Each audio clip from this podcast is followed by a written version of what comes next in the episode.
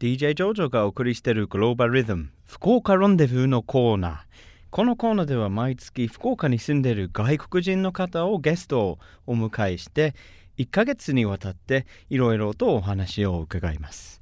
今月8月のゲストはアメリカ・サンフランシスコ出身現在 ANA クラウンプラザホテル福岡の総料理長をされているジェフリー・ローレンス・ハーストさんです。よろしくお願いします。So this month's guest on Fukuoka Rendezvous is the head chef at the ANA Crowne Plaza Hotel Fukuoka, Mr. Jeffrey Lawrence Hurst. Welcome, Jeffrey, to our show.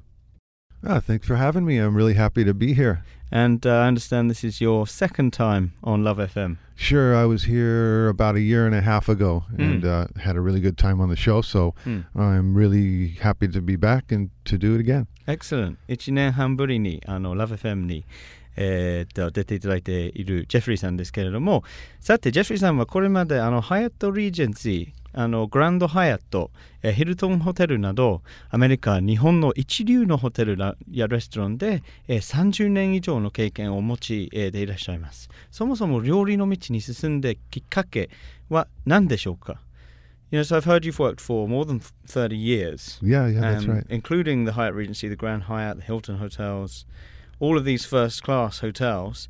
So I guess what I'd like to know first of all is how did you, what was your motivation to become a chef, and, and what, what dragged you into the food industry? Well, you know, that's kind of interesting because it was an accident. I really, uh, I didn't plan on becoming a chef. I didn't think, well, that's something I want to do and go after it. I was in high school and I, and I needed money because I wanted to buy a car. So I got a job in a restaurant after school. Mm. Mm. cleaning up and Mm. washing dishes and Mm. helping the helping the cooks. うん、and uh, it just started from there. いや本当にもうあんまり計画的ではなくてただあの高校生の時にそのアルバイトがこうきっかけになったということですね。なるほどですね、でカリフォルニアと日本の一流のホテル、えーで働いてるんですけれどもそのホテル、えーで働くようになったのはどういう流れでしょうか So how did you end up working in, in first class hotels in California and in Japan? well it just kind of went with uh, with the territory i started working in uh, in various restaurants and worked my way up i, I went to school and uh, i got my degree in hotel management and a culinary degree and after i finished up with that i started working for hyatt うん、 and i worked for hyatt for a number of years and then after a number of years at Hyatt, I decided to get some different experience and move to some different hotel chains. Now I'm with uh, A&A and very happy to be there. うん、じゃあそのさ大学を出て、えーホスピタリティマネジメントっていうあの、えー学位も取得してそれでハヤット、えーで働いたいろんな、まあ、その一流ホテルをこう渡りながらあのそれで日本にやってきて And your first experience in Japan what was your entry really into the Japanese hotel business? Well, I came into Osaka for the first year, and I worked for the Hilton at Umeda Station in Osaka Hmm. as the executive sous chef, Hmm. which is the Niban, n- Hmm. number two position in the hotel. Hmm. And uh, that was just a real great way to come in, a great way to start because uh, I got a, a good look at so many different kinds of restaurants and the way that uh, things are done in Japan, which are a little bit different than the way that they are done in the United States. Hmm. In in that particular hotel, there's nine restaurants Hmm. and a lot of banquets and a lot of weddings. So I Mm. got really good exposure right from the get go. うーん、まあ、最初は大阪、えーで梅田駅、えー国の、えーところから入って、えーそれで大阪を中心的に、えー日本でそのカリエロを、えーっと踏み始めたということですね。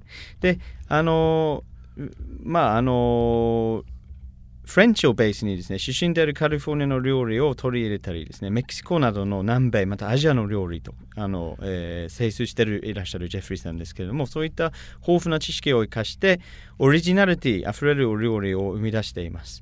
で、新メニューを作るときは、インスピレーションはどどこから来るんでしょうか食材を見て、この組み合わせは美味しいとかピンとくるものは、えーその辺についてちょっと知りたいんですけれども、It's really interesting to hear that you adopt Californian, Mexican, South American, Asian foods into French food and create really original dishes. So where did this inspiration come from, and you know how do you get new inspiration for your you know this really diverse kind of cooking? Well, my style actually it came from the people that I worked with, the people that I that I uh, came up with, And in California, particularly in, in San Francisco, we have a lot of Latin people, people from Mexico, mm. people from El Salvador, etc. Mm. And we have uh, a lot of Asian people. Mm. So I was working hmm. with uh, Latins and Asians, and then hmm. uh, when we prepare our, our family meal, hmm. you know, our, our staff meal, everybody takes a turn cooking. So I really got a, a, lot of good exposure that way. And then, of course, the technique is always French. Mm-hmm. Mm-hmm. So, you know, I, I kind of just put those things together. Mm. うん、じゃあまずその技術テクニックというのはやっぱり確かにフランスのテクニックが不可欠だということですがそのカリフォルニアで働いてたということで、えーそのいろんなあのアジア圏の方もいるしスペイン語圏の方もいるということで、えーキッチンでその仕事終わった後にお互いに料理を作る順番でみんなそれぞれメキあのメキシコ料理とかアジア料理を作ってそれでいろいろ学んでからということですね。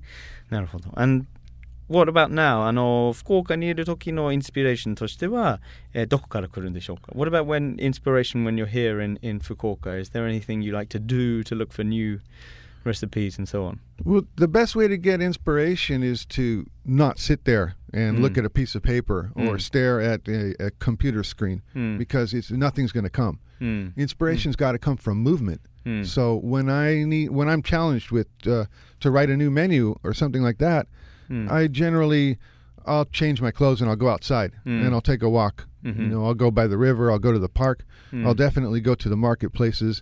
Mm. I'll, I'll go to a restaurant. I'll eat something. You Mm. know, I'll see what other people are eating, and Mm. then I'll come back and I'll begin to write. If I just sit there and I don't stimulate myself with movement, then. I'm never going to think of anything new to do.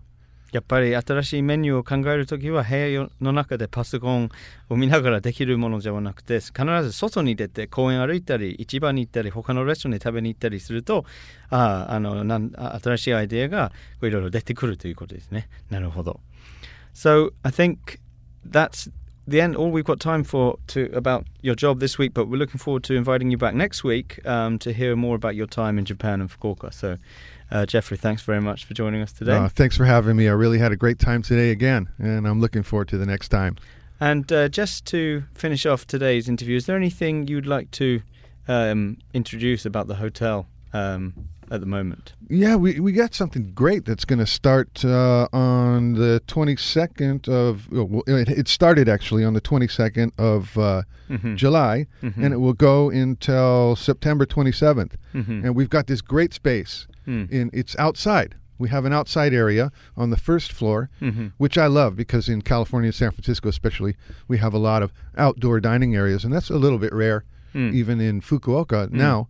Mm. And we'll we'll be doing a beer garden out there. Mm. So Mm. you know, if you want to cool down and Mm. sit outside, and enjoy Mm. the fresh air, Mm. and have a good time, Mm. come on down, and you know there'll there'll be uh, various things to do. じゃああの ANA クラウンプラザ福岡にはビアガーデンが、えーっと7月22日から、えー9月27日、えーにわたって、えービアガーデン、えーをしてるということですね。で、えーくわあの ビアガーデンの詳細などは、えー ANA クラウンプラザホテル福岡の、えーウェブサイト、えー検索で、えー ANA クラウンプラザ福岡、えーを検索出てくると思います。